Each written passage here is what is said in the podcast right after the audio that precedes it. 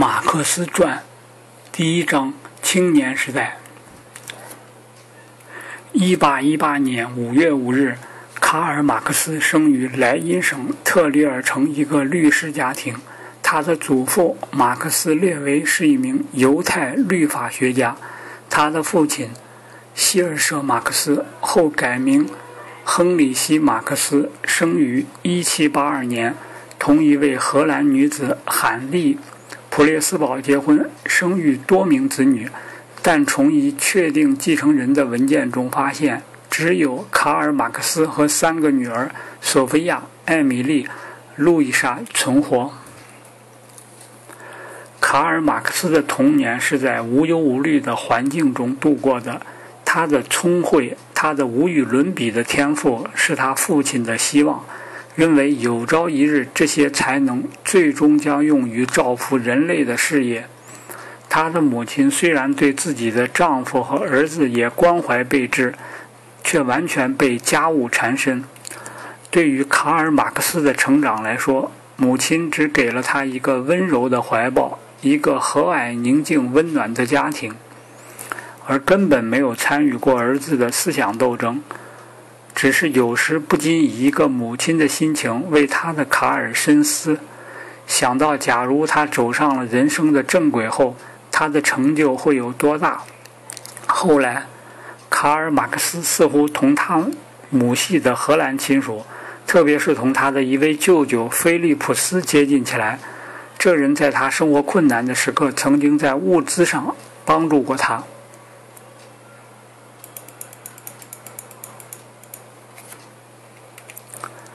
应该说，卡尔·马克思继承犹太人的聪明、智慧、坚韧和荷兰人的勇敢、无畏、向上精神。有时候，就连马克思的父亲也怀着忧惧与期盼的矛盾心情，注视着爱子不安于现状的灵魂。但遗憾的是，他在卡尔刚满二十岁几天后去世了。使他感到忧虑的不是那种梦想儿子有一个光辉前途的家庭妇女式的渺小眼光，而是对儿子性格中某种磐石般坚硬的东西所感到的隐隐的惊恐与不安。这种坚韧不拔的性格、犀利的思想，是和他自己的柔和秉性决然不同的。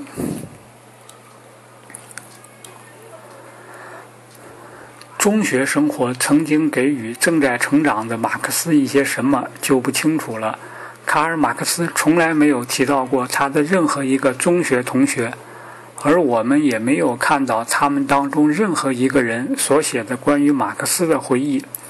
他相当早就在本城的中学毕了业，他的毕业证书上注明的日期是1835年8月25日。证书上照例地写着对这个有才华的青年的祝福，以及关于他的各科成绩的老一套的考语。但是，毕业证书上特别指出，卡尔·马克思能很好地翻译和解释古典作品中最艰深的地方，特别是那些与其说难在文词的晦涩，无宁说难在内容和思想的逻辑关系的地方。他的拉丁文作文表现出丰富的思想和对题意的深刻理解，不过与主题无关的议论往往过多。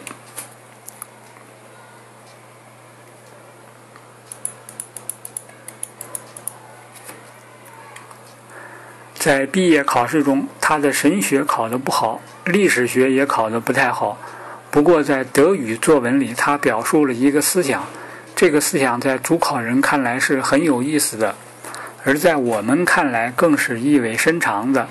这篇作文的题目是“青年选择职业的考虑”。主考人在评语中批示说：“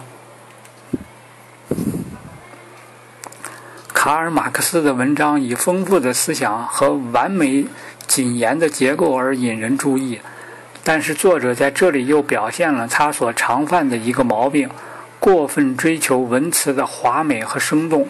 下面接着一字不漏地摘引了一句原话：“我们并不总是能够选择我们自认为适合的职业。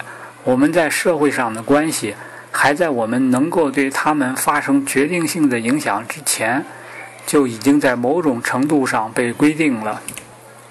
可见，还在少年马克思的头脑中就已闪现着一种思想的火花。这种思想的全面发挥，就是他在成年时期的不朽贡献。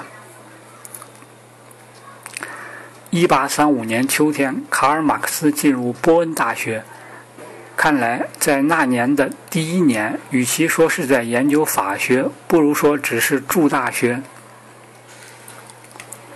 从马克思父亲的信中所反映的情况来判断，他是在纵情享受青春的欢乐。后来，当父亲发怒的时候，他曾在心中指责儿子的放浪形骸。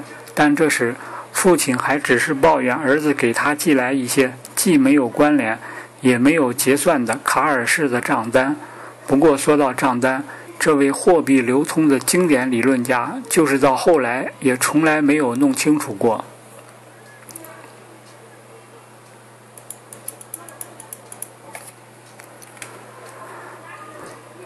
在波恩的充满欢乐的第一年结束时，马克思正好达到十八岁的幸福年龄。这时，他同他儿时的一位姑娘订了婚。这位姑娘是他姐姐索菲亚的密友。索菲亚是把这两颗年轻的心撮合在一起的人。马克思的订婚虽然看起来也是学生时代的一种轻率的举动。实际上，却是这位天生的领袖所获得的第一个最辉煌的胜利。马克思的父亲最初认为儿子的胜利是完全不可思议的，直到他在卡尔的未婚妻身上也发现有某种天才的东西，发现他能够做出一般女孩子所做不到的牺牲时，他才理解这次胜利的意义。确实。燕妮·威斯特华伦不但生得异常美丽，而且具有非凡的才智和优秀品德。她比卡尔·马克思大四岁，但也只是二十出头。她正当美貌年华，身边自然围绕着许多爱慕者，并且以她这样一位身居高位的官员的女儿，无疑是会有一个辉煌的前途。而她却为了一个如老马克思所说的。艰难莫测的未来，牺牲了所有这一切。马克思的父亲有时甚至觉得，那些烦恼着他的惊恐和不安，在他的心灵里也存在着。但他却深深地相信这位天使，这位迷人的女郎。未来确实比亨利希在最不祥的预感中所想象的还要艰险莫测。然而，燕妮。威斯特华伦却以毫不动摇的勇气，在最艰难的、在最艰苦的坎坷生活中，忠于他所选择的人。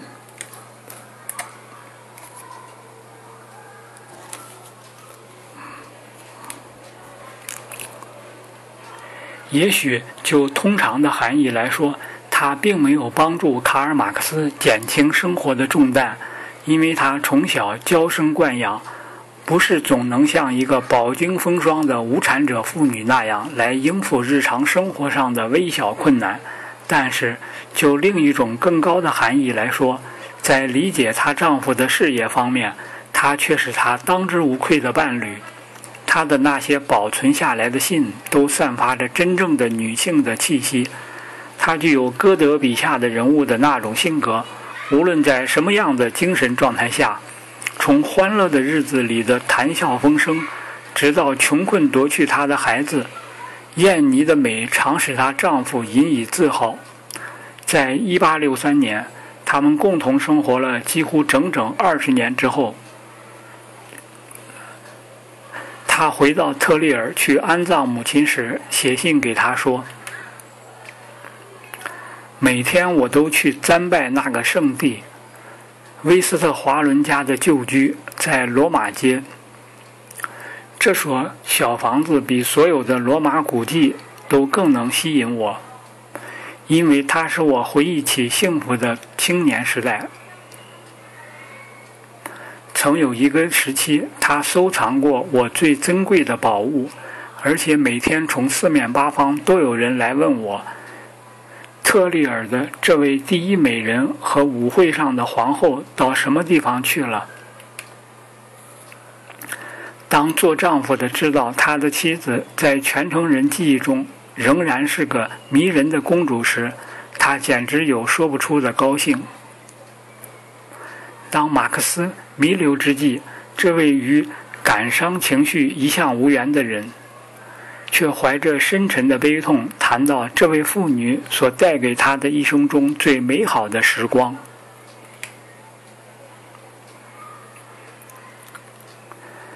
这一对年轻人没有征得女方父母的同意就订了婚，这种情况使马克思的正直的父亲担受了不少惊恐。不过很快，威斯特华伦家也就同意了。枢密顾问官路德维希·威斯特华伦虽然有着显赫的家身家地位，却既不属于易北河东岸的容克地主。也不属于旧普鲁士官僚阶级。他的父亲菲利普·威斯特华伦是德国军事史上的一位声名赫赫的人物。他在布伦瑞克的培迪南大公手下担任过机要秘书。培迪南大公曾经率领一支英国出钱雇佣的杂牌军。在七年战争期间，胜利地抗击了野心勃勃的路易十五和庞巴都侯爵夫人，保卫了德意志西部。菲利普·威斯特华伦成了公爵的参谋总部的实际首脑。尽管全军中有许多德国将军和英国将军。他的功绩受到如此的重视，以致英王有意任命他为全军的侍从武官长。然而，威斯特华伦谢绝了这个建议。他仅仅接受了赐给他的贵族身份。他这样做也只是出于那曾经迫使海德尔和席勒忍受同样屈辱的同一个理由。菲利普·威斯特华伦之所以委曲求全。是为了能够和一位苏格兰男爵的女儿结婚。这位姑娘是到裴迪南公爵的军中来探望他的姐姐，英国策用军一位将军的妻子的。路德维希·威斯特华伦就是这对夫妇的儿子。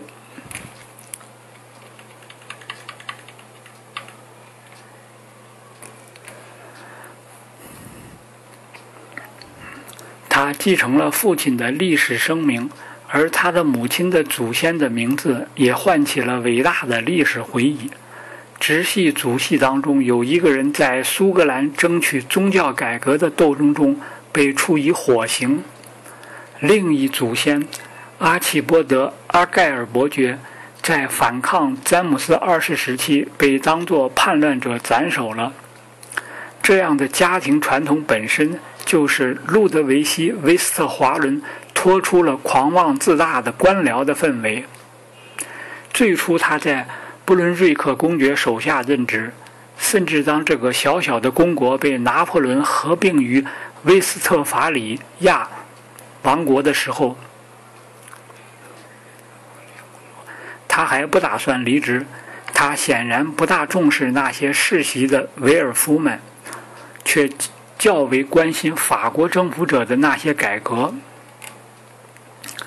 但是对于外国统治本身，他却也抱着否定的态度。因此，在1813年遭到达乌元帅的严厉惩处以后，他在萨尔茨维德尔做县长，在那里于1814年2月12日生了女儿燕妮。两年以后。又被调到特列尔去做枢密顾问官，因为普鲁士国家的首相哈登堡在出师励精图治，认识到应当把一些不怀有容克偏见的精干人物派到莱茵省去。